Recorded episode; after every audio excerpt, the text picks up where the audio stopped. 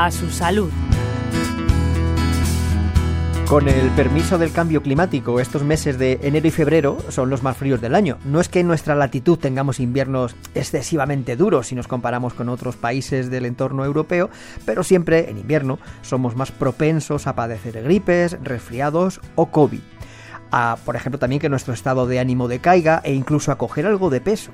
Hoy vamos a dar unos consejos para que pasemos un invierno lo más saludable posible. En esta ocasión se los pedimos al doctor Ferran Toñeta, que es director médico de iSalud del Instituto de KV de Vida Saludable. Comenzamos con los famosos cambios de temperatura. Vivimos eh, en un planeta que tiene estaciones debido a la orientación del eje de la Tierra y genera épocas, semanas y meses con más calor, que son las épocas veraniegas, y épocas con más frío. El tema es que el cuerpo humano necesita una temperatura constante para funcionar correctamente y tiene unos sistemas biológicos para mantener esa temperatura constante.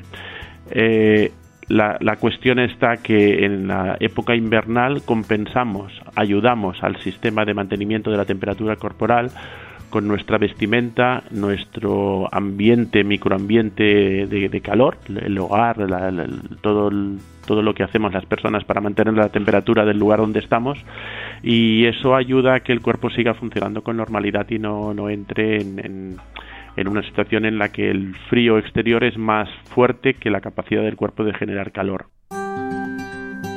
Los expertos recomiendan respirar por la boca en el exterior y se recomienda vestirse con la técnica cebolla, es decir, con varias capas para adecuarse a la temperatura de cada lugar. Por cierto que la temperatura en interiores debe estar en torno a los 21 grados y hay que acordarse de ventilar periódicamente los ambientes, entre otras cosas, para sanearlos y evitar que se instalen con comodidad los frecuentes virus que circulan en esta época del año como el del catarro común, los virus de la gripe o el recientemente incorporado virus del COVID.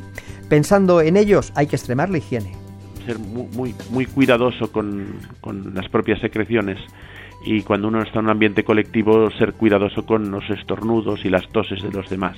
Esto ya se hace por, por, simple educación, ¿no? Pero, pero hay que ser cuidadoso, hay que ser cuidadoso porque la gripe y los virus y los resfriados se contagian así.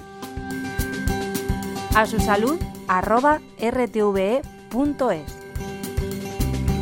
Otro aspecto negativo del invierno es la reducción de las horas de sol. Recordemos que el sol es muy importante no solo para la síntesis de la vitamina D, sino también para el estado de ánimo. Bueno, el sol es un antidepresivo.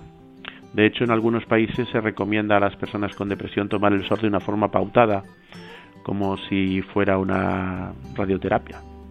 Entonces, eh, eh, hay que saber que en los cambios estacionales de, en el hemisferio norte de la época veraniega con sol, con luz, con calor, a la época invernal con más oscuridad, con más frío y con otro, otra hora del atardecer, algunas personas particularmente más sensibles pueden notar sensaciones que etiquetamos con la palabra tristeza. Y entonces este, este ritmo de animación en verano y cierta tristeza al inicio del invierno se le puede dar un nombre, pero en principio uno puede protegerse de eso eh, forzando más horas de sol al día.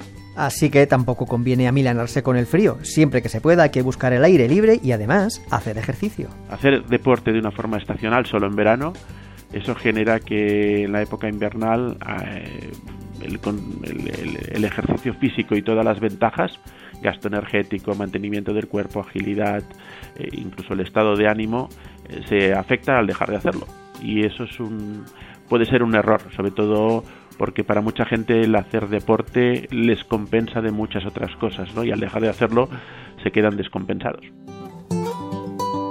Bueno, hay más aspectos sobre el invierno que merecen la pena ser mencionados, como su relación con los accidentes domésticos o las personas más vulnerables como bebés, ancianos o enfermos. Iremos hablando de todo ello en estos espacios para la salud. Manuel Moraga, Radio 5, Todo Noticias.